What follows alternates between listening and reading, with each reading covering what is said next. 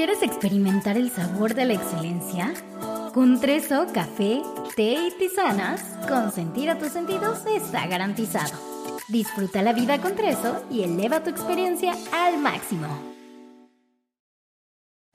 Una producción de Troop.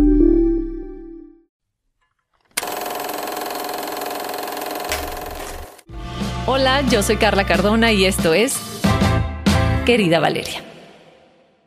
Querida Valeria, este tema es particularmente difícil para mí por todo lo que he visto allá afuera que está sucediendo. El bullying comenzó como un término nuevo hace relativamente poco, pero que hoy es una palabra que está cargada de mucho, de muchas emociones, violencia, sufrimiento, tristeza, depresión, agonía, soledad, abandono y hasta muerte. Hoy como tu mamá, este término está todo el tiempo presente en mí. Me llena de miedo, de estar alerta, me sale esa leona que tengo guardada ahí dentro para cuando tenga que protegerte.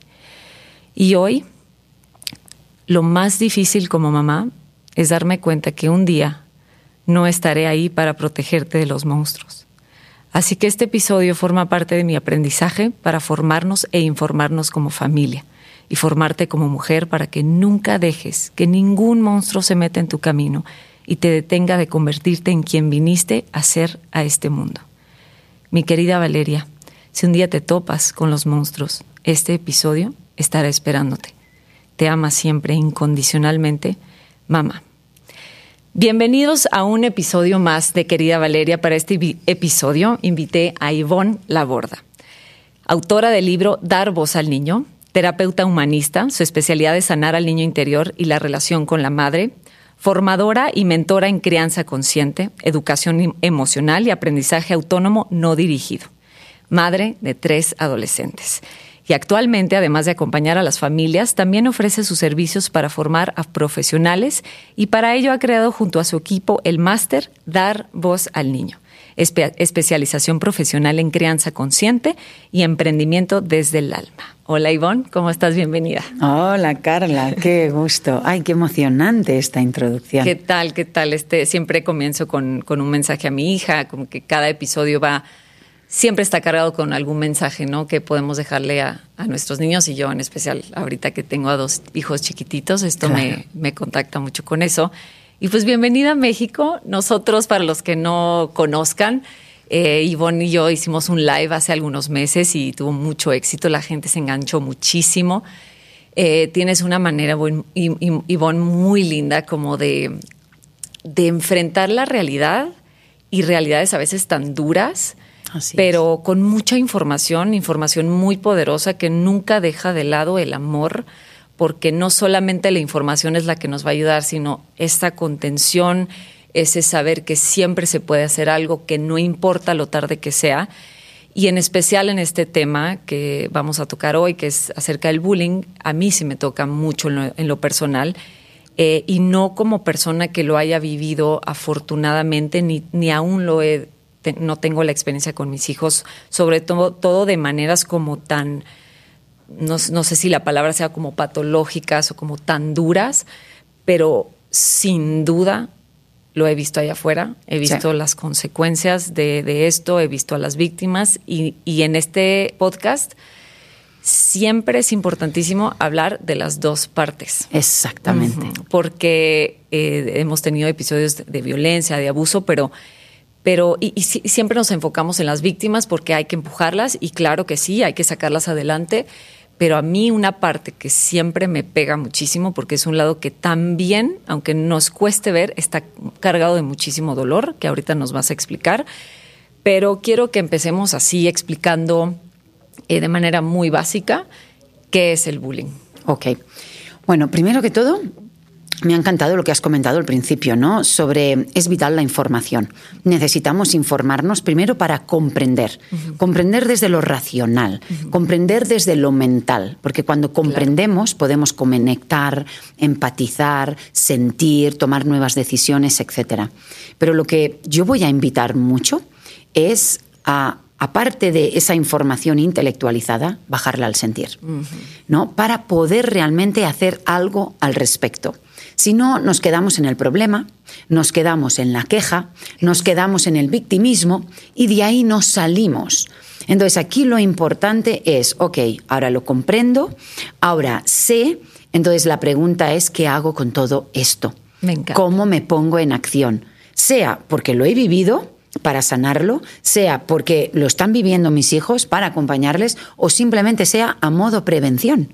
Exactamente. Entonces, pero lo importante es no solo aprender de forma pasiva, sino ponernos en acción de forma proactiva.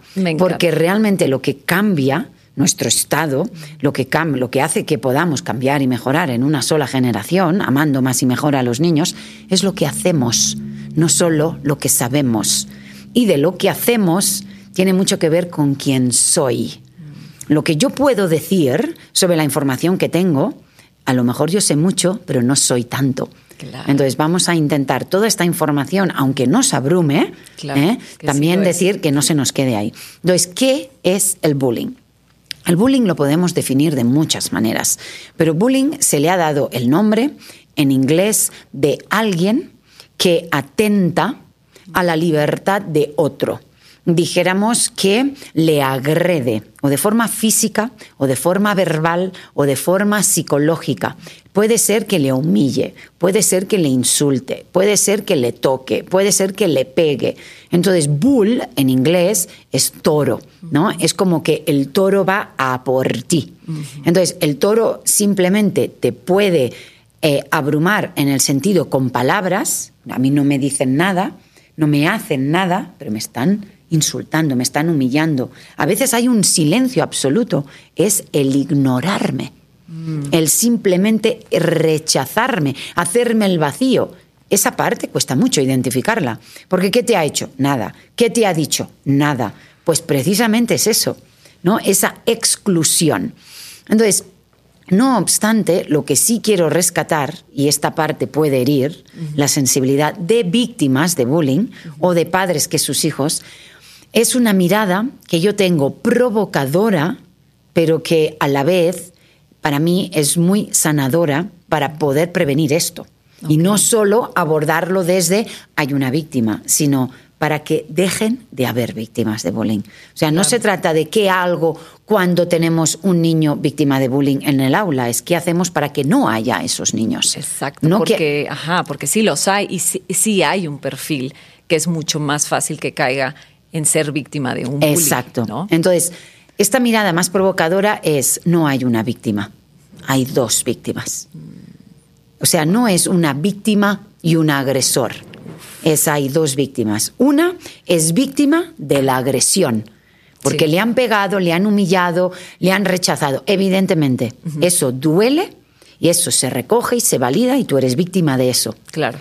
Pero el niño, sobre todo, si son adultos también, ¿eh? lo podemos hablar, pero el niño o el joven que hiere, que daña, que humilla y que desprecia, es víctima de su gran dolor, de su gran malestar, de su gran desconexión, de su gran herida, de su gran grito desesperado de que me vean, de que me quieran, de que me acepten. Y como estoy sufriendo tanto y nadie se está dando cuenta, lo único que alivia mi dolor es herir a otra persona. Entonces es vital coger esas dos miradas, porque si no estamos viendo un niño o una niña víctima y al que realmente es tan víctima que tiene que incluso hacer eso tan grave y tan doloroso para calmar su dolor. Entonces igual dirás, bueno, y bueno, entonces ¿qué me estás diciendo? Que simplemente empecemos con esta mirada. Evidentemente que hay que mirar esto y mirar aquí. Pero la solución, por ejemplo, no es castigarle, no es rechazarle, no es expulsarle del colegio, porque todo esto ¿qué va a hacer? Potenciar su dolor. Potenciar ese grito desespero de mirada y de atención que como no lo puede recibir de forma amable y amorosa y respetuosa, lo hace de esta otra, ¿no? Entonces, habría que abordar esas dos miradas. Y bueno, yo ya, ya, ya empecé con muchas emociones porque me conmueve, me conmueve muchísimo pensar en esto y, más, a ver, los temas de la infancia siempre tocan partes, bueno, a mí en lo personal, porque somos cuando estamos niños tan indefensos, estamos como en un modo supervivencia, estamos haciendo pues todo lo que podemos. Y Vulnerables. es to- en estado total de vulnerabilidad y, y cada quien está resol- resolviendo como puede, cada niño lo está haciendo. Y justo eh, a mí había un- una parte que en, en algún momento de mi vida me pasó, porque claro que para preparar este episodio, pues tuve que rascarle tantito en mí primeramente y después a mi alrededor. Y hay una parte del bullying que todos conocemos, que es como, justo nos imaginamos esta, esta persona, este niño, y, y generalmente lo imaginamos varón, atacando, ¿no? O sea, como eh, en mucha agresión, siendo súper agresivo, verbal, físicamente. Pero hay, una, hay, un, hay una- un tipo, ahorita que quiero que hablemos de los tipos de bullying, que es de aislamiento. Que eso también no es esta imagen agresiva, que este toro que se nos viene encima, sino justo lo contrario, que nos empiezan a apartar de un grupo, que dejas de pertenecer Es y es que y es súper sutil y es igual de traumático como el otro. ¿Me puedes platicar Y de eso? quizás, y quizás en algún momento podríamos decir que más traumático, más difícil de identificar, por tanto, más difícil de abordar, de resolver y de sanar. Y eso también pasaría en, o sea, fuera del bullying, de las heridas que nosotros hemos recibido, como decías, de nuestra infancia, de Claro. nuestro legado parental. Entonces, yo diferenciaría la violencia activa de la violencia pasiva. El bullying Mm, ahí está. es violencia Punto. es un- una forma de violencia. Entonces, en casa, en el hogar, cuando los padres castigan, juzgan, pegan, amenazan, rechazan, son violentos. Es violencia familiar. Claro. Cuando el hombre, ¿no? Dijéramos a una mujer, la humilla, em, la desprecia, la juzga, eh, la, la reprime, em, le abusa, le llamamos violencia de género. Entonces, cuando dijéramos en el aula, entre alumnos, hay este tipo de violencia, se le llama bullying.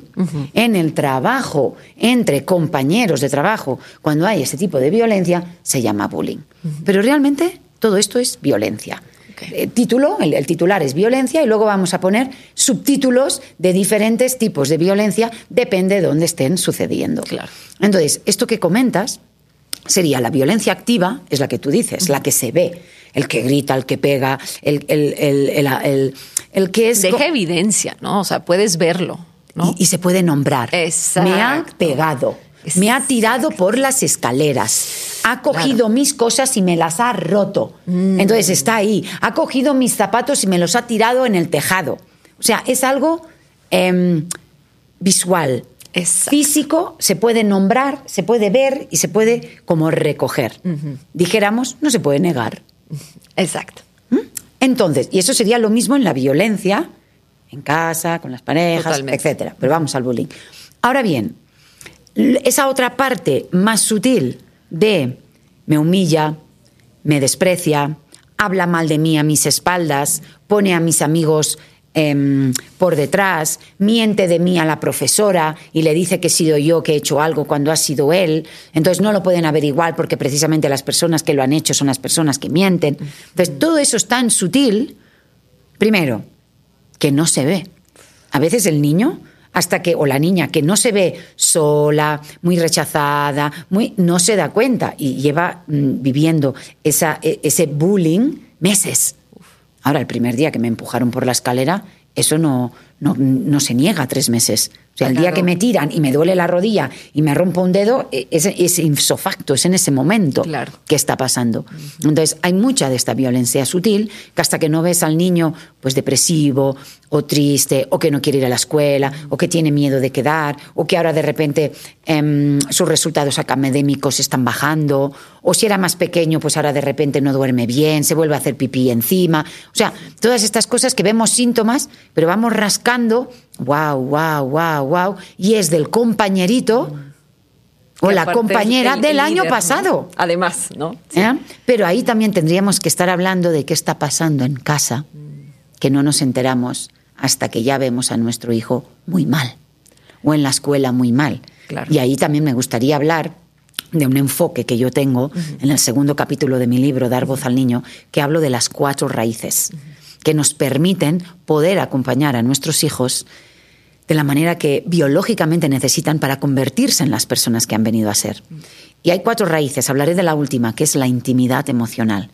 Que en los hogares haya comunicación, haya contacto, haya vínculo, haya un ambiente libre de juicio, de crítica, de quejas, de castigos, de amenazas, para que yo pueda llegar a casa y decir, jo mamá, es que fulanito de tal me está insultando, me está diciendo. Y muchas madres dicen, ah, entonces cuando mi hijo sufra eh, bullying, eh, es importante la intimidad emocional. Yo voy más atrás. Si hubiese habido mm. intimidad emocional, muy probablemente tu hijo no hubiese sido foco. Para el bullying. Para ejercer el bullying. Que aquí viene otra parte muy dolorosa y que también puede herir la sensibilidad, es que el agresor no busca cualquiera. El agresor no va a buscar al niño empoderado, al niño seguro de sí mismo, al niño con autoestima, al niño que tiene una relación fuerte con sus padres y a la mínima que pasa algo va y se lo cuenta. el niño agresor que se siente fatal, mal, solo, desesperado y herido, busca a otro niño, a veces también solo. Mm, vulnerable. Se encuentran. Se encuentran. Es como que se atraen desde la polaridad. Wow. Porque uno, a lo mejor, están pasando cosas muy similares en sus ambientes, pero uno es tranquilo, es tímido, quiere recibir la atención de todos, estudia, es obediente, es calladito, y el otro se revela porque ya no puede, le duele demasiado, no ser el mismo. Entonces, ¿qué hace? Pues eso, hiere, insulta, ah, rechaza. Entonces también tendríamos que estar. Estoy hablando bullying reiterado en el tiempo. Claro. Yo no estoy hablando que un día tu hijo llegue y le diga, ¡Ah! me han tirado esto, me han pegado, me han insultado, va a casa, lo cuenta, lo resolvemos, ya está. Esto no significa que nuestro hijo esté en una situación vulnerable, porque ha venido, lo ha explicado, ha ido al profesor, ha ido a su amigo, ha ido a su madre. Estamos hablando reiteradamente. Claro. Por ejemplo, esto pasa mucho en los abusos sexuales, intramuros en las casas que con 15 años me atrevo a decir que llevo 5 con el tío haciéndome esto, el hermano haciéndome esto, el, entrenador de fútbol haciéndome esto. Y hasta que no soy mayor no me atrevo a decirlo. O a veces hasta los 30. No lo cuento, que cuando tenía de los 12 a los 17 me pasó eso. Luego ya nadie me cree. ¿Por qué en ese tiempo? ¿Por qué se permite tres años de abusos sexuales? ¿Por qué se permite bullying todo un curso escolar? Por esa falta de intimidad emocional, por esa falta de vínculo, por esa falta de tener una figura referente de confianza a la que yo puedo acudir. Por supuesto. Que ojalá fuera la madre, pero si no es la madre, puede ser un profesor. ¿no? Aquí pueden haber profesores, entrenadores, abuelas, tíos, quien sea que esté escuchando. ¿no? Y quisiera justo que, que ahorita que ya nos estás adentrando en esto de la intimidad emocional, eh, ¿Quién es? Quiero hablar de la víctima. Eh, descríbeme lo mejor que puedas. La víctima y no solo la víctima, su familia, los vínculos, sus vínculos. Digamos, vamos a pensar esto en una familia tradicional, con dos padres en casa. Sí. Eh, ¿No? ¿Cómo es la víctima? La víctima Vale, vamos a hablar casuísticamente. No podemos hablar de todas las víctimas de bullying. Vamos a hablar de casuísticamente el 80%, 90% de víctimas de bullying. Muy bien. Hay excepciones por aquí y hay excepciones por allí. Por supuesto. Nuestro caso puede ser la excepción, pero la mayoría está aquí. La mayoría es un niño, una niña, la víctima, ¿eh? vulnerable. Un niño bastante introvertido, un niño que reprime bastante sus emociones, no tiene permiso para expresarlas. ¿no? Es, está en un entorno en casa donde quizás sí, que visualmente hay un padre, hay una madre, otros hermanos, em, se entra, se sale, económicamente pues no hay grandes problemas, pero hay como falta de presencia. Padres ausentes, no hay mucha comunicación, a lo mejor, pues bueno, llegan los deberes, tú a tu habitación, mm, el móvil, la madre, pues bueno, mm, también trabaja, no, no les puede atender mucho, eh, no sé, Falta de presencia. Dijemos por, por, el motivo que sea. Por trabajo, porque le cuesta estar con ellos, porque son cinco hermanos, porque este es el más bueno, callado y el que más estudia. El que menos problemas da, no le atiendo tanto. Luego atiendo al otro, al más rebelde, al que me da problemas, tal. Y pienso que este es el, y este es el que sufre el bullying, precisamente. Entonces, es un niño vulnerable, donde en casa no hay mucha comunicación, no hay mucho vínculo, no hay mucha complicidad, no hay mucha eh, expresión de verdaderamente quién soy, qué necesito, qué me gusta. Entonces, este niño lo, lo lleva todo por dentro, muy adentro. Y también puede ser que no quiera preocupar a los padres. Puede ser o una madre un poco víctima, que a lo mejor una madre también puede ser una madre sola, o una madre un poquito depresiva, una madre que no está muy bien emocionalmente, entonces no la quiero preocupar. Y los niños saben eso. ¿no? Saben eso, entonces no la preocupo. Exacto. ¿ok? ¿no? O hay un hermano que preocupa más que yo. Mm.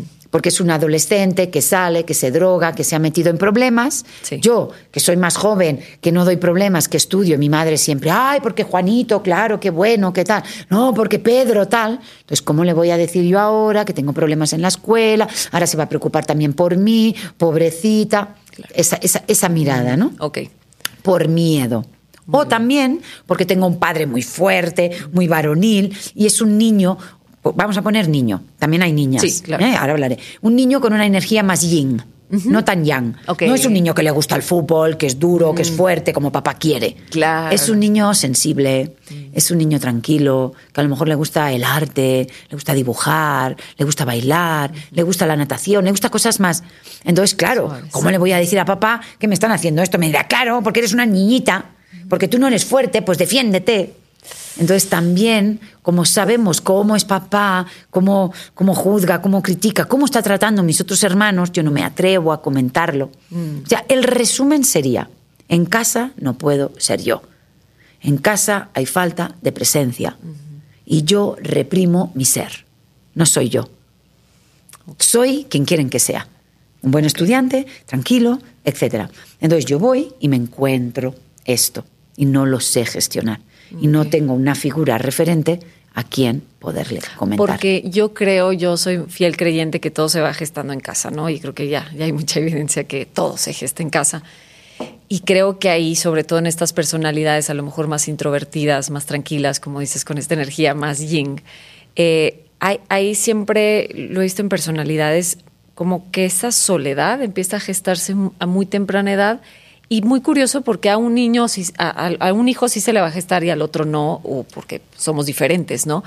Pero esto ya empieza a pasar aquí y es como si, si yo como niña voy y, y el mundo nada más representa lo que yo ya estoy viviendo en mi casa. Yo ya me siento sola en mi casa, yo ya no me siento segura en este ambiente, aunque aparentemente esté bien, porque sé que hoy también estamos en una era como que tenemos muchas cosas a nuestro favor, ¿no? Y tenemos cosas materiales, eh, unos más que otros, pero como que las cosas muy solucionadas, tenemos agua potable, tenemos comida. Pero las necesidades emocionales Creo son que nos hemos desconectado de eso, ¿no? totalmente. Y, y entonces en esa gran desconexión, que sí, todo mundo con nuestro móvil o con nuestro lo que sea, ¿qué te falta? ¿Cómo? Estás perfecta, buena escuela, tienes aparato, tienes tu círculo de amistad, casi casi los papás se lo hacen, tenemos como todo hecho, pero eso no es real. La soledad es la peor vivencia infantil. Yo siempre digo que lo peor que le pasa a un niño no es que le peguen en casa, no es que esté solo en casa, no es que le ejerzan bullying, no es que le abusen sexualmente. Eso no es lo peor que le pasa a un niño. Lo peor que le pasa a un niño es la soledad con la que tiene que vivir eso. Para él es más doloroso esa soledad con la que lo tiene que vivir, porque esa soledad le confirma, no valgo, no merezco, no importo y no tengo a nadie. Mira.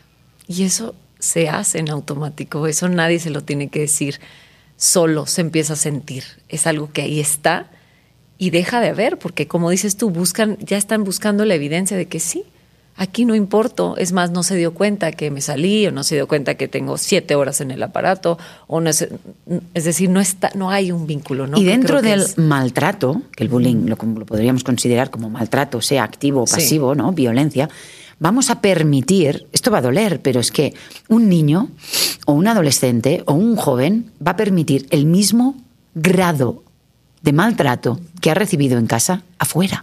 Mira, ¿Por qué? Porque si yo en casa me escuchan, me validan, me hablan, puedo hablar, se me tiene en cuenta, eh, se me valora, eh, pasan tiempo conmigo, me respetan, eh, me preguntan, tienen en cuenta mis decisiones, puedo poner un límite, puedo hacer preguntas, puedo cuestionar incluso a mis padres.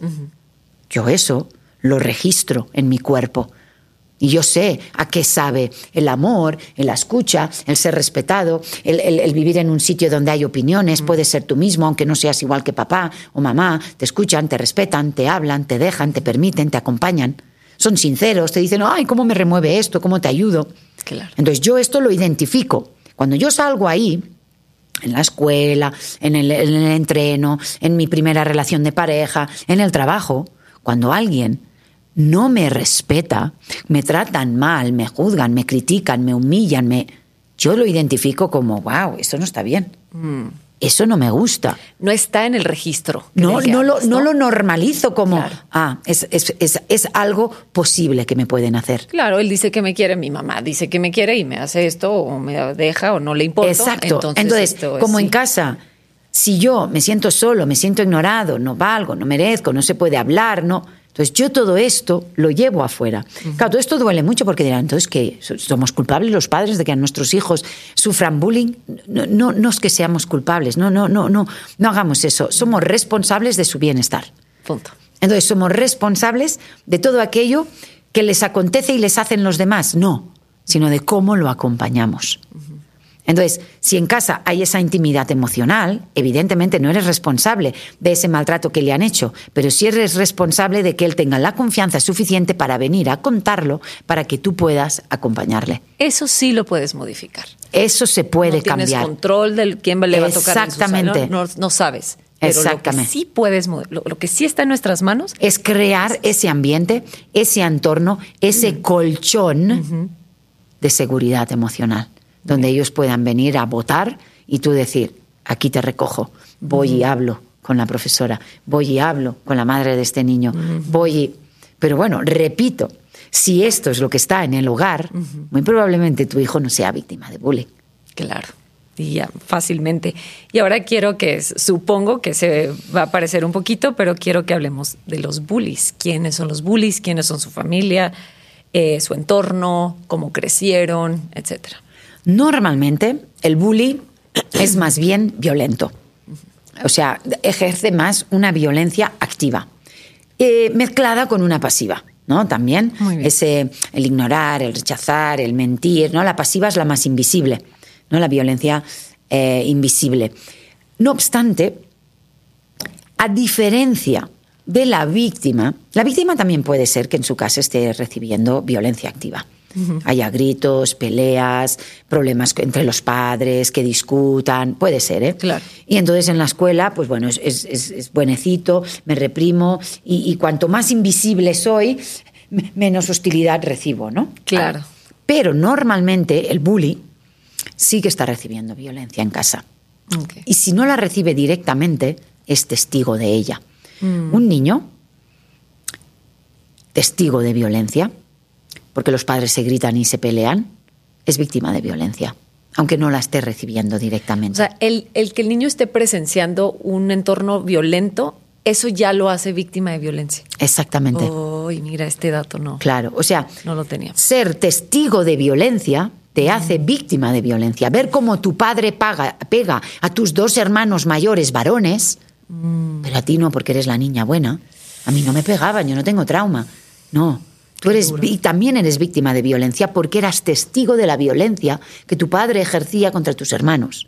Y ese dolor y esa empatía y esa, eh, eh, eso deja secuelas también. Sí, en tu sistema nervioso ya está Es como el abuso sexual. Pensamos que el abuso sexual solo es tocar la parte genital o la violación, pero exponer a pornografía a un niño es abuso sexual. Porque el niño está viendo escenas que él no ha elegido y que no está preparado. Eso es abuso sexual también. O, tú masturbarte delante de él. No, no lo toqué, no lo toqué. Entonces, no, es víctima. Es víctima de abuso también. Porque te estás mostrando sexualmente delante de él. Qué violento eso. Cuidado. Claro. Entonces, con el bullying pasa exactamente lo mismo. Y con la violencia en casa. Entonces, muchos niños que bullies, ¿no? que ejercen esa violencia en los compañeros, tienen mucha represión interna, mucha rabia, mucha frustración, mucha impotencia. porque no pueden ser ellos mismos, no pueden hablar, no pueden opinar, no pueden ser. Y eso les duele tanto Sí. que lo proyectan, lo descargan.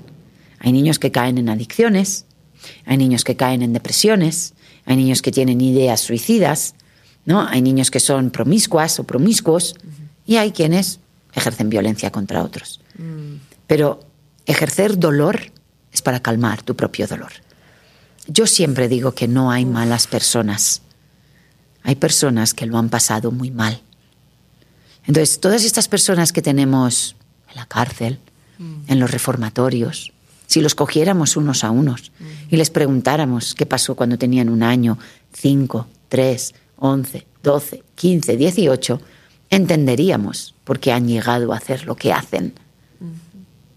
Solo hay dolor.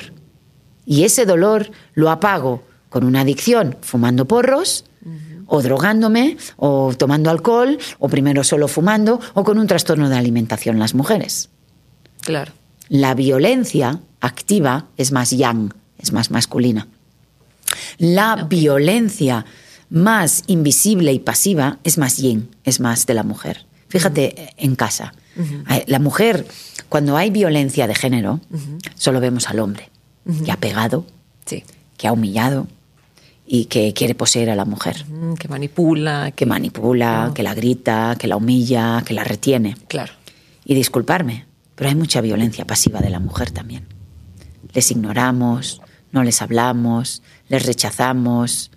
Entonces, la violencia pasiva que a veces ejerce una madre a un niño o a una niña, eso también duele mucho.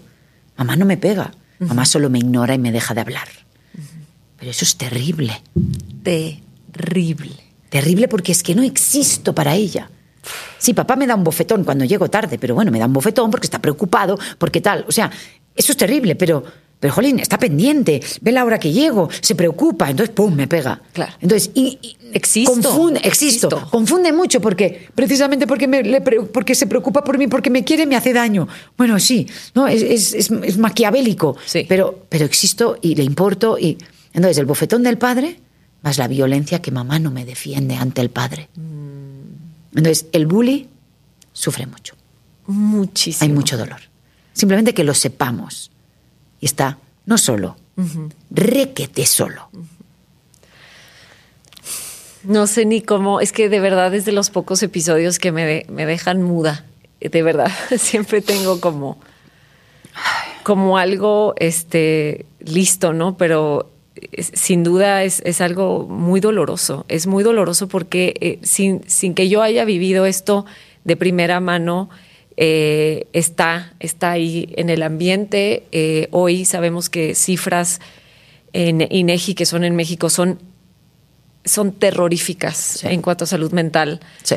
Eh, y, y creo que a nadie nos gusta hablar de este tema, pero que es el suicidio, porque hasta allá puede llegar el bullying, hasta esa consecuencia, y que hoy que no podemos dar crédito, sobre todo personas que se dedican como tú a, a crianza y a niños, infancia, que exista el término suicidio infantil.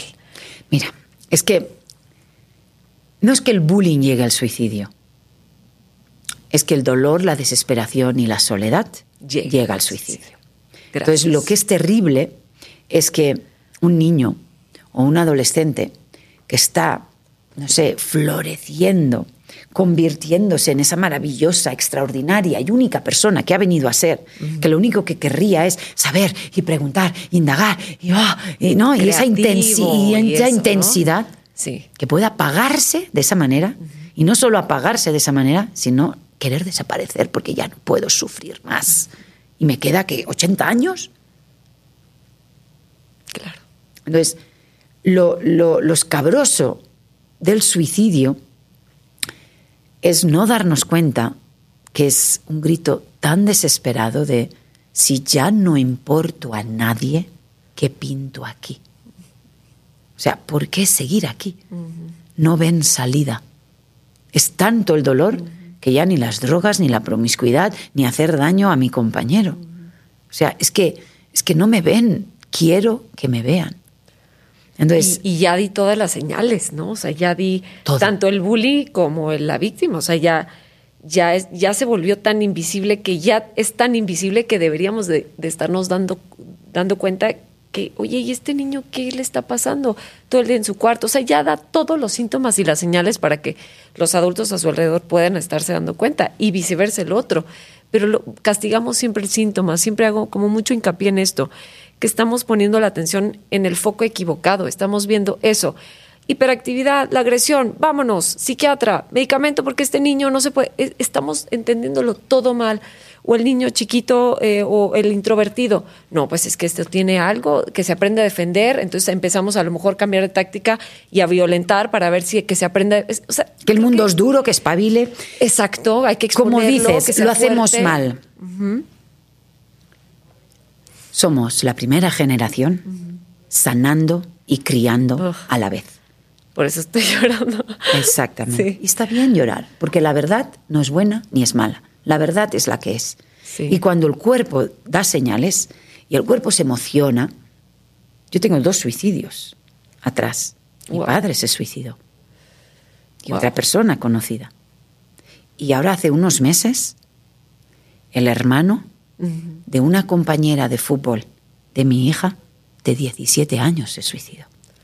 Terrible. La entrenadora vino a mí para que le ayudara, para acompañar, para sostener. Entonces, hay, hay tanto dolor ahí. Entonces, lo que tú dices, es vital que cambiemos la mirada. Vamos a, poner que aquí en la derecha está el comportamiento del niño. ¿No? El niño se droga, el niño hiperactivo, el niño que se mueve, el niño, lo que sea que hace el niño. Sí. Y aquí está el sentir, mm. su ser, lo que provoca que actúe así. Y no nos damos cuenta. Entonces nosotros solo queremos achacar, como tú dices, con medicación, con terapia, el comportamiento. Mm, la conducta. La conducta, la actitud. Claro. Que deje de moverse, que deje de drogarse, que deje de hacer un bulo, un, bully, perdón. Eh, o al revés, que ayude, o que estudie, o que. O sea, una de dos, o que deje de hacer algo, o que haga lo que no hace. Claro. La cuestión, desde la mirada adulta, lo que estás haciendo no lo deberías hacer, y lo que no haces lo deberías hacer. Mm. Por tanto, el niño siempre está equivocado haga lo que haga, lo hace mal. Porque si hace demasiado, se mueve demasiado. Si es demasiado poco, es demasiado poco. O sea, hay como un baremo. No hay baremos. Hay diversidad. y, no habría que etiquetar tanto la diversidad. Es acompañar la diversidad. Un niño que anda con nueve meses no es un prodigio. Y un niño que anda con 22 meses no es un niño retrasado. Simplemente la naturaleza lo hizo así. Desde los 9 a los 22 es la edad biológica natural que un niño puede andar. Se hace la media, lo sumas y la mitad da 12 o 14. Entonces nos pensamos que todos los niños deben andar a los 12, 14. Caminar para los que no usan Caminar, perdón, caminar. El que no camina a esa edad tiene un problema y ya lo llevamos al médico. Y el que lo hace antes, oh, lo celebramos. Prodigio. Prodigio. Porque, fijémonos, si van tarde, problema. Si van antes, no. Cuanto antes y más rápido, mejor. Pues eso tampoco es bueno. Leer cuanto antes y mejor. Muchos problemas de dislexia, muchos problemas de discalculia, muchos problemas cognitivos es por forzar la lectoescritura antes de tiempo. Por no poder hacer esas conexiones neuronales en su momento, a los 7, 8 y empezamos a los cinco ahí a apretar. O el control de esfínteres, cómo nos apura. Que Exacto, pero eso ya sería otro tema. Entonces, para no desviarnos, cuando veamos un comportamiento que no nos guste, pensemos, ¿qué está necesitando? ¿Qué le puede estar pasando? ¿Qué puede haber en su entorno que esté provocando esto? Entonces, ¿cómo le puedo ayudar a hacer a sentirse mejor? Claro. No qué hago para que deje de hacer esto, y más terapia, y más pastillas, y más. Porque el niño que recibe, soy un problema. Claro. Doy Ese es el mensaje. Problemas. Claro. Soy un gasto. Y me llevan a terapia y no mejoro. Me dan pastillas y lo único que hacen es atontarme. Y no. Entonces, encima, mira todo lo que están haciendo por mí. Y yo no. Yo soy, sigo siendo un problema. Porque tampoco me están viendo a mí y el niño no sabe. El niño no puede estar diciendo, mamá, es que eres inmadura emocionalmente. No ves que tus heridas no te dejan ver mis heridas. No ves que tú también te pasó esto, bla, bla, bla. No me, no me estás validando, no me estás viendo. Me estás poniendo en manos de profesionales que supuestamente, evidentemente que me quieren ayudar, pero hay muchos profesionales conductistas, no humanistas. Claro. Yo vengo de la corriente humanista. La humanista va a la raíz del problema. No a la conducta, no o a sea, no porque la conducta. adicción, porque el dolor de necesitar refugiarme en la adicción. No porque la violencia, porque la necesidad de ser violentos. Hasta que no dejemos nosotros, los adultos, de ser violentos con los niños, no dejaremos de tener una sociedad violenta. ¿Y tú crees que esto ha evolucionado para peor? Porque eh, eh, hoy, en estas generaciones que dices que somos la primera que estamos sanando a la vez de estar criando, pensamos que es nuevo, ¿no? Pero entonces decíamos, bueno, pero que no vivían esto nuestros papás o cómo era, porque nadie hablaba de bullying, o sea, así te, te decían tus papás, no, no, no, que eso del bullying nada, ¿no? Aquí tú ponte no sé qué o pégale de regreso, se acabó. O sea, no, no hay mucha terminología respecto a... la Simplemente le hemos puesto ¿no? nombre. Es todo, ¿no? O sea, Simplemente ¿tú le hemos crees puesto. que haya sido igual o que idéntico o que A ver, haya habido Ahora cambios? hay una diferencia, que hay conciencia. Y nos estamos dando cuenta de que algo pasa. Entonces, em, pensamos, o sea, somos la primera generación que necesitamos hacer podcasts como estos. Sí. Ustedes escucharlo, nosotras hablarlo. Yo escribir este libro, ustedes leerlo. Em, yo hacer todo un trabajo personal, de superación personal y de sanar mi propia infancia para poder criar a mis hijos como ellos necesitan. ¿Por qué estamos haciendo todo esto? Porque estamos lastimados, porque tenemos un legado parental. Pero es la primera generación que estamos poniéndolo sobre la mesa para dejar de perpetuarlo. Abuso sexual ha habido siempre. Simplemente se ignoraba, se dejaba, la madre abusaba, no decía nada, sabía que el otro, no digas nada, porque entonces está, y otra vez y otra. Somos las primeras mujeres que, que no queremos, que sabemos que lo fuimos y que no queremos que nuestras hijas lo sean. Que nos, nos han pegado y que nosotras hemos pegado a nuestros hijos con 3, 4 años y hemos dicho, es que yo no quiero seguir pegándole para que recoja. Claro. Entonces voy a buscar a alguien. Hay gente que te busca a ti, hay gente que me busca a mí, hay gente que busca a otras personas. Claro. Pero Ivonne, o sea, es que no, no quiero pegar a mis hijos. Sí. No quiero castigarles. Estoy en una relación tóxica de pareja. Y, y sé que mi marido me es infiel y sé que yo tal, la, la, no, no, no quiero salir de ahí. Claro. Entonces, no es que ahora sea peor, sino que ahora está sobre la mesa. Homosexualidad, lesbianismo, ha habido toda la vida.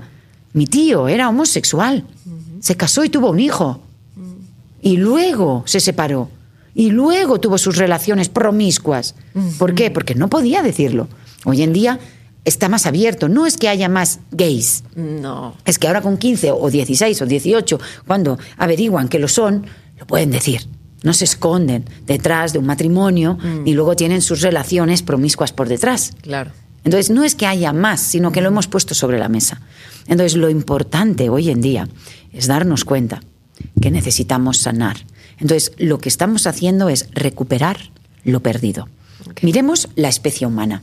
Somos mamíferas, no somos reptiles, somos mamíferos. Los mamíferos duermen, ¿no? Con, con sus crías. Los mamíferos amamantan. Los mamíferos acompañan hasta que eh, eh, la criaturita está preparada y vuela. No está encima todo el rato. Sí. Te vas a caer, te vas a caer, te vas a...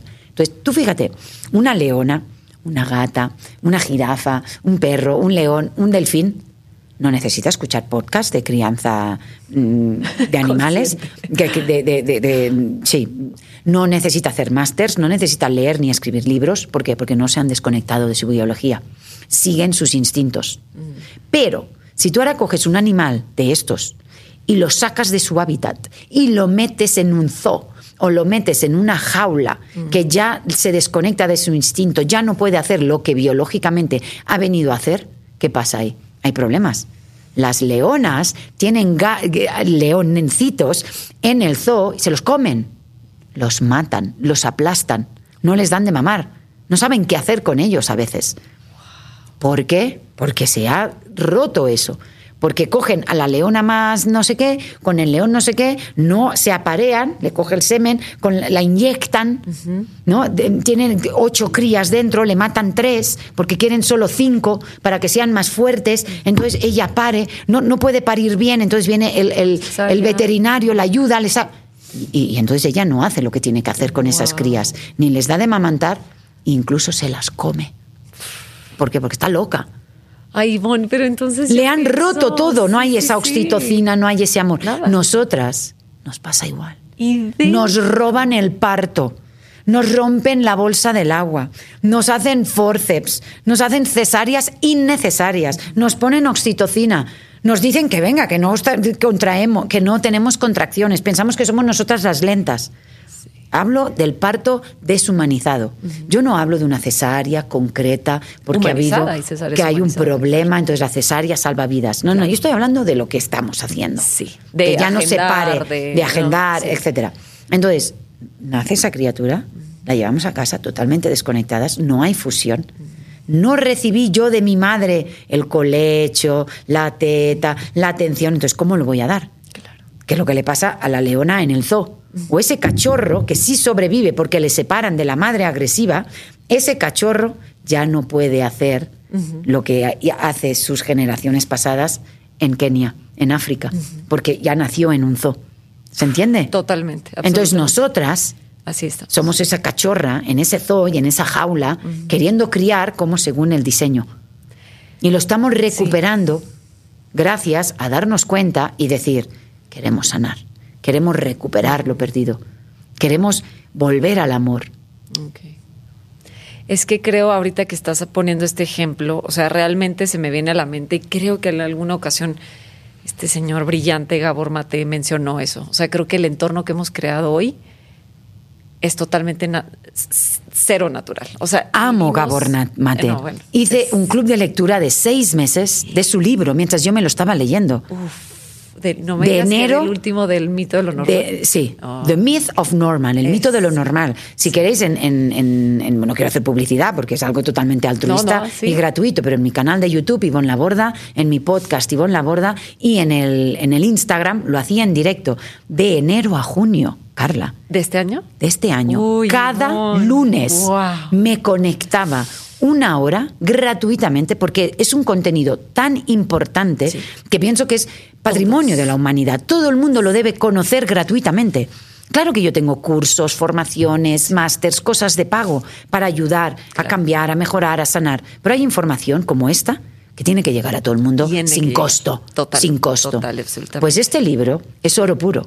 Michel Oden, que lo hemos tenido de invitado en nuestro máster, Niels Berman, que lo hemos tenido de invitado en nuestro máster, habla.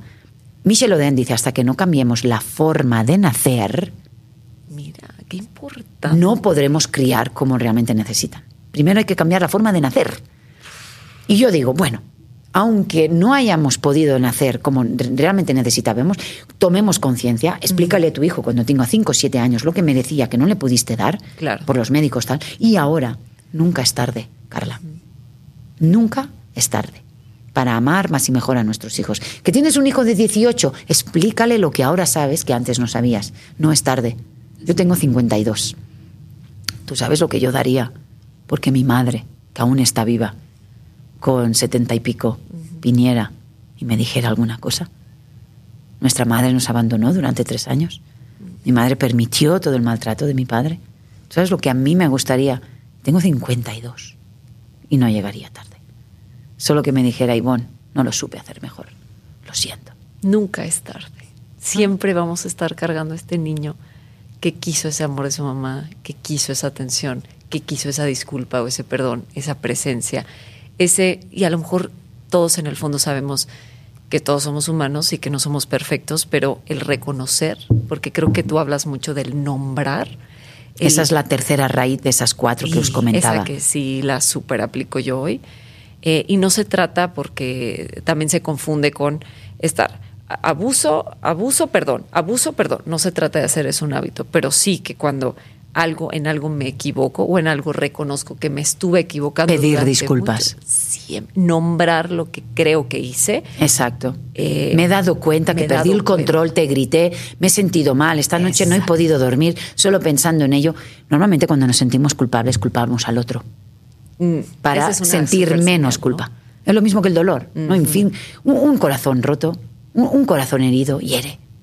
Un corazón lleno, rebosante, feliz, ah, de- lleno de amor, no puede herir a otra No persona. puede, es imposible. O sea, realmente pensamos que un niño, un adolescente, un adulto que está contento, feliz, lleno, con autoestima, rebosa, elegiría hacer daño a otra persona. Entonces, cuidado también con estar pidiendo perdón todo el rato. Eso, eso. Porque no se trata de que tu hijo te perdone, porque entonces le pones el peso en él. ¿Me perdonas? Entonces, si el niño no te perdona, es, ay, no he perdonado a mi madre, la tengo que perdonar. No. Sí, es, claro. yo me disculpo. Por esto que hice. Yo no necesito el perdón de mis Mm, hijos. Yo solo quiero que sepan que yo lamento, siento lo que les he hecho o dicho, por eso me disculpo. Claro. Si me perdonan o no, eso ya no, me- no- no- ya no es mi, mi- mi, Responsabilidad. Es- sí. mi responsabilidad, es que tú sepas que esto que acabo de hacer o decir no lo mereces. Claro. Y es desde mi dolor, desde mi Claro. incapacidad. Entonces es, es vital reconocer para sanar y reparar. Sí. Reconocer para reparar. Si yo no reconozco, no podré reparar. Y lo primero para reparar es eso. Presencia, valido lo que el otro siente, nombro lo que yo he hecho o lo que ha pasado Ok. y creo esa intimidad emocional ¿no? para ir. Ok, que, que en, en la parte final que quiero que nos digas desglosadito todas estas cuatro partes, eh, quiero no dejar de un lado este tema del ciberbullying porque me lo piden muchísimo. Ay, sí. Esto sí que es nuevo. Esto sí que Ahí es está nuevo el por- sex bullying. Exacto. Entonces, quiero que nos hables de las consecuencias, de qué es, de las consecuencias a corto y a largo plazo, cómo Eso es prevenirlo. Es tremendo lo que está sucediendo. Ya, pero lo que es tremendo es ese acceso que les damos a nuestros hijos a un arma que es un móvil conectado a Internet. Es un arma. Es como si tú le das a un niño un arma cargada y le dices, ten mucho cuidado de no apuntar a las personas que las podrías matar. Y luego él, pues evidentemente, como juega a apuntar a, a latas y a sitios, sin querer apunta un día a una persona y la mata. Y le culpamos, es que has matado. Y fuiste tú. Pero a ver, es que, que realmente le podemos dar un arma a un niño, no. Dar un arma a una persona que tira el plato, dar un arma a un policía, damos un arma a una persona muy responsable, muy... Internet está lleno de pornografía, de contenido no adecuado, de, de- de series que no tocan, de juegos que, no, que son para mayores de 18 años y están jugando con 13. Solo deciros que Instagram es para mayores de 16.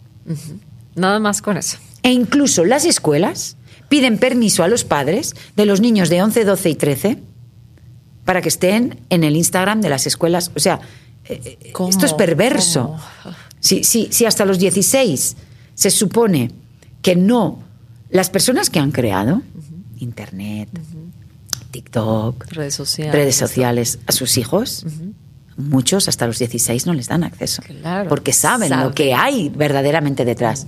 Y nosotros con 12 años y luego ni lo vigilamos, Además. ni lo controlamos. En Instagram os puedo asegurar. Yo tengo dos adolescentes que tienen Instagram, la mayor de 18 y el de 17. Nuestra hija menor de 14 no tiene móvil. Punto. No, no que no tenga Instagram, no tiene, móvil. móvil, punto. ¿ok? Ajá. Tiene tablet en casa y hace sus cosas y, y tenemos, ¿ok? Ainara y Urchi nos han explicado, porque hay ¿no? confianza, les meten en grupos. Y esos grupos, primero, pues no, no, solo hablan, tal, tal. Y luego, poco a poco, les van metiendo en contenido sexual. Y luego en pornografía, y luego en grupos, y luego uno qué tal, y luego en tu zona, y de dónde eres, y luego tu dirección, y luego tu teléfono, y luego, luego, luego. Ellos, al de dos mensajes, ya se salieron de ese grupo. Pero si tú no te sales de ese grupo, eso es peligrosísimo. Y es que- y ahí están los pederastas. Es que es eso, Ivonne. Yo creo que no nos estamos dando cuenta los papás que es sutil. Es lo que estábamos diciendo ahorita. Porque va muy lentamente. Pensamos que es, van a abrir el iPad, pornografía. No, No. esto empieza con un Ellos no la buscan, la pornografía ni el abuso, pero No, el abuso y la pornografía les encuentra. encuentra, claro. Y esto va muy lento. Y esto de las fotos, de que es de un solo uso, Sí. ¿sabéis? Sí, claro. Estas fotos de un solo uso, Sí. que luego tú vas y dices, ¿qué te han enviado aquí? Ah, Ah, nada. fotos de genitales, vídeos también de un solo uso mientras se están masturbando. O sea, hay mucha cosa que nosotros no sabemos. Es muy importante crear esa intimidad y explicarles a nuestros hijos. An- o sea, adelantarnos, no con cinco años, pero Sí, claro. sí, pero sí con 10, con 11 y con 12. Por supuesto. Entonces, el ciberbullying es otra vez lo mismo. Un niño que está solo, un niño que tiene pantalla. No, es que yo le pongo control parental, no pasa nada, encerrado en su habitación cinco horas. No. Saben salirse del control parental. Perfectamente. Son unos hackeadores brutales. Nacieron con Voy eso. al registro a ver qué ha mirado. Que no, que se ponen en pantallas de incógnito y no lo sabes. Urchi no- nos ha contado cosas de amigos. Mira, que su madre le ha puesto control parental, pero él sabe, ha entrado y la aplicación y tal. Dice que ha estado siete horas este fin de semana, pero su madre entra y lo ve que solo ha estado una y media, tal. O sea, Lo sabe hackear, pero hackear para él poder estar, pero que realmente cuando su madre entre para mirar, diga las horas que quiere que Por supuesto. y se mete en sitios, cómo hackea eso para que su madre cuando entra, ah, solo aquí, aquí, aquí, y las otras webs donde realmente ha estado no salen. Pero yo no sé cómo se hace todo Sí, sí, esto, sí. pero No, yo solo sé que esto es posible. Claro. Entonces, mucha comunicación. Nosotros, por ejemplo, Ainara tiene ordenador portátil. Ella a veces está en su habitación, a veces está abajo, a veces tal. Sí. ¿Cómo están las mesas en el ordenador de mi hijo? Yo no mal pienso de mis hijos. Ajá. Y hay una confianza brutal. Pero, por ejemplo, la habitación de mi hijo, él está de espaldas a la puerta abierta Sí. Y su pantalla grande, Sí. porque él está con cosas de inteligencia financiera, está con cosas que necesita estos monitores grandes. Entonces sí tiene en su habitación. Sí. Él no juega videojuegos ni nada, pero sí tiene esos... Entonces yo paso por delante, la puerta está abierta, él está de espaldas a la puerta, Sí. pero sus pantallas están ahí. O sea, yo cuando paso... Yo más o menos veo si está viendo un tutorial, si está con el trading, si está con un vídeo, si está con... Sí. Fijémonos cuántas veces nuestros hijos es al revés. La pantalla aquí, yo paso, clic, me pueden cambiar cualquier cosa. ¿No? Mm. Totalmente. Entonces tú dices, esto lo haces porque mal piensas y sospechas de tu hijo. No, esto es prevención. Esto es prevención. O sea, no es yo no lo hago porque sé que él lo hará. Es que si tú vas propiciando, le das un arma y luego las balas y luego tal y luego es mucho más probable que te que pueda lastimar a otra persona. Por supuesto. El móvil a la noche no lo utilizan de despertador, no lo tienen en la habitación, pero nosotros tampoco. El móvil en el baño, cerrados, clac, clac, tampoco. Uno se ducha y ya está. Y si quieres música, música, pero... Sí. Entonces, es esa prevención, pero no porque mal pensemos, sino al revés, para prevenir. O sea, si, es como si yo me dejo el monedero en el baño, me lo van a robar. Oh, bueno, es que casi lo estoy llamando. Claro, por supuesto. O sea, no- sí. eh, hasta Son personas honestas básicas, se encuentran una cartera, no saben qué hacer con ella, bueno, va, me la quedo. Claro. Y jamás irías a un sitio donde ves una cartera ahí a robarla. Pero si lo pones así, Y lo veo todo el tiempo y bueno, pues un día sí, e- ese día sí va a suceder. claro. Exacta. Entonces, Sí. y hablarles. Que luego hay súper confianza y se van a casa de amigos y que están en el baño. Va, Urchi, que ya sabes que no me gusta. Ay, mamá, es que también, ¿tú qué crees? Ah, ya, ya van creciendo, ya tienen ahora 18 años. Pero cuidado. Entonces, sí hay mucho de esto. Entonces, hablar con nuestros hijos. Es que es eso. Y esa ignorancia, mi hija no va a hacer eso. Mi hija no va a ver eso. Mi hija no. Mira, barbaridades. Con 8, 9 y 10 años ven barbaridades. Y a veces pensamos que no les va a llegar y les llega. Urchi me ha explicado cosas que yo pensaba que nunca les llegaría. Y te las Y me dice, mira mamá, la pornografía es tan fácil. Ahora, otra cosa es que tú lo veas y otro no. Dice, pero también están els OnlyFans, o els OnlyFriends, o els Only no sé qué. Sí. Y dice, ¿sabes lo que es eso? Cuando me lo explicó yo dije, pues no sé muy bien qué es eso. Dice, mira, nosotros, a ver, él no, o a veces le llega algo de, de- de- de vídeos que te envían amigos y tal. Dice, hay chicas Sí, que en Instagram pues muestran. Sí. Claro, lo que tú puedes mostrar hay un límite, porque Instagram no te deja. Pero ellas te hacen así fotitos, ¿no? Y, y tal y cual. Y luego tú te puedes inscribir o suscribir a un enlace que es OnlyFriends o Best, Fra- Best Fans o bueno, no sé qué nombre tiene. Dice, pero eso ya es de pago. Ok. Y ahí ya te envían fotos más subidas. Ya se ven más cosas. Y algún vídeo más subido. Y de ahí ya te puedes ir a otro sitio. Y de ahí acabas en pornografía. Y de ahí acabas, si tú quieres, en tu zona, con gente. Va, va- por escalones. Imagínate todo esto. Entonces, para que en tú cuarto. llegues a tu adolescente que ya está en este escalón, esto no se lo ha encontrado así. Ha sido pasito a pasito, pasito a pasito, pasito. Entonces, para que él esté aquí, cuánta soledad, cuánta falta de presencia ha habido. Es lo mismo que el bullying. Para que llegue ese del bullying, cuánta soledad, cuánta violencia, cuánto desespero hay para que yo llegue a los 14 a ejercer bullying. Totalmente. ¿Sí? Entonces sí que existe, pero no nos alarmemos de que nuestro hijo va a estar en una orgía mañana con un enlace. Sí. Sí que con dos clics, pero primero tienen que pasar cosas antes de esos dos clics. Por supuesto. Entonces, cuidado.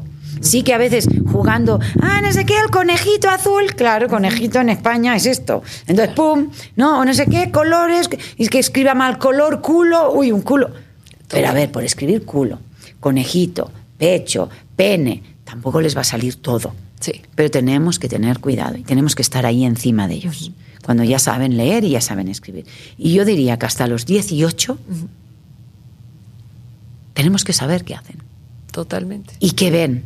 Y no es control encima. Es que es eso. Yo, Yo, no he puesto ni un control parental, ni uno en nuestros hijos, ni uno. Wow. O sea, no hay control parental en casa. Pero hay Qué bonito, comunicación, Ivonne. Claro, mucha tu comunicación. control Por- parental es Porque con mucha gente se cree que el control parental, eso sí que es, como decir, desconfío de ti. Exactamente. Y para que tú no hagas, y luego ¿qué hace el padre? Como le he puesto el control parental, paso de ti. No. Ya- ya se y luego hacemos que el niño sea maquiavélico, deshonesto y mentiroso para hackear el control parental. Uf. No, no, no, no, esto que estás diciendo. Qué fuerte, porque los mensajes que estamos enviando están totalmente. Entonces confío plenamente en ti. Sí. Ahora, cada, dos por tres tengo conversaciones. Y ahora hace poco tuve una con, con Urchi. Porque le dije, mira, Urchi, yo igual pensarás que me estoy alarmando, igual pensarás, digo, pero ponte un poco en mi lugar. Soy una mujer mayor, de 52 años. Eh, la pornografía que nosotros teníamos eran revistas. Íbamos a la gasolinera o a un videoclub a comprar algo. Sí. Eh, era dificilísimo. Esa cinta era la misma que veíamos si alguien veía porno, era la misma cinta. Sí. Es que vosotros hay tanto que, claro, para mí esto se me escapa. Tal. Y le dije, mira, me ha llegado esta noticia y se la enseño. Me ha llegado este documental y se la enseño. Me ha llegado esta barbaridad de no sé qué, se la enseño. Digo, a ver, mm, ¿tú has oído esto? A ver, mamá, es que también hay cosas tan alarmantes. A ver, mamá, pero es que esto es, esto es atroz, pero esto, a ver, lo hará este, lo hará el otro. Entonces, me encanta porque él me calma. En el sentido, Ok. sí, sé que existe, pero a ver, mamá, los que miran esto, Sí. mamá, los que hacen esto, como quieren decir, también son niños que están ya muy También. aquí, sí, Lo- muy lo- allá. Lo tienen desde antes. Y, y- y un- una parte aquí, un- en alguna ocasión se destapó y que fue muy fuerte, que tengo que mencionar, que, que esto no solamente es lo que van a ver los niños, sino que en esos grupos que- de los que tú estás mencionando, eh, después hacen que, que los niños, o las niñas sobre todo, se tomen fotos. Exacto. Y a lo mejor empieza por una parte y no se ve la cara, pero entonces estos, esto va creciendo Mm. y después ellas son víctimas de abuso sexual, no solamente por lo que pueda suceder con esas fotos, sino que las empiezan a chantajear y las empiezan a amenazar con Así que algo es. van a hacer. O que hagan un acto sexual con ellos, si no las subirán a aquí o las subirán allá. Entonces, Es- Entonces vital que estas niñas eh, lo digan enseguida. Pero claro, tienen mucho miedo porque a lo mejor vienen de entornos mm, de mucha represión sexual, mucho tabú, mucha religión y no se habla de este tema.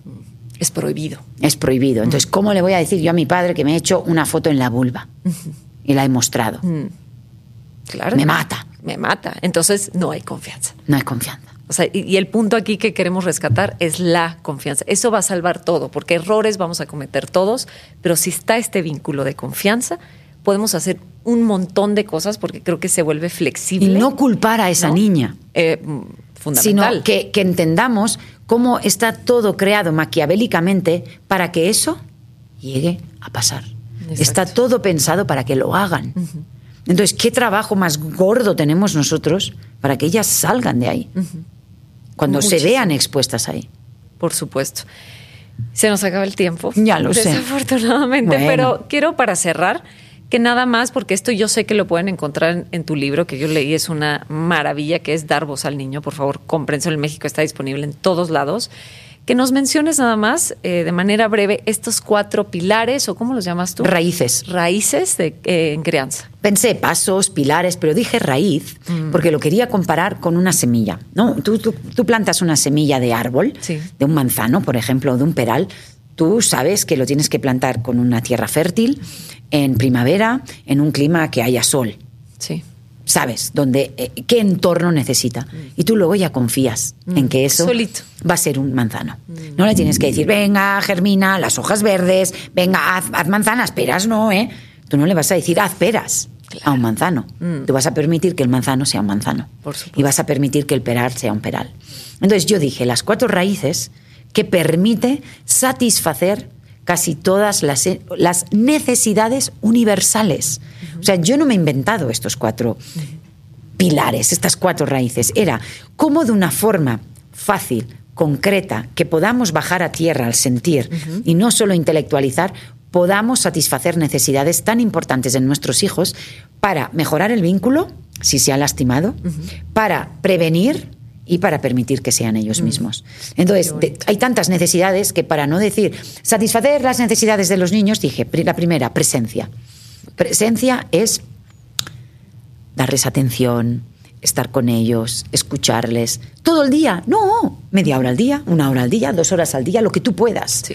Eso que les confirma, yo valgo, yo merezco, yo importo, yo pertenezco. Mi madre elige estar por y para mí. Y yo hablo de una presencia por elección, no por obligación. No porque, mamá, ven, mamá, mira, mamá, bueno, vale, ¿qué quieres? No hablo de esa presencia. Hablo de la presencia de yo lo paro todo Y voy contigo. porque quiero. Es que tú ahora lo has parado todo para estar aquí en el podcast. Yo también. Claro. El cámara también. Para ir a la peluquería yo lo paro todo. Para subirme al escenario mañana en el Congreso lo paro todo. Para charlar con mi esposo lo paro todo. Para hacer una llamada de teléfono lo paro todo. ¿Cuándo lo paramos todo para estar con ellos? ¿Cuándo estando con ellos te llaman por teléfono y en vez de decirles un momento, cariño, le dices, disculpas que ahora no te puedo atender, te llamo en media hora?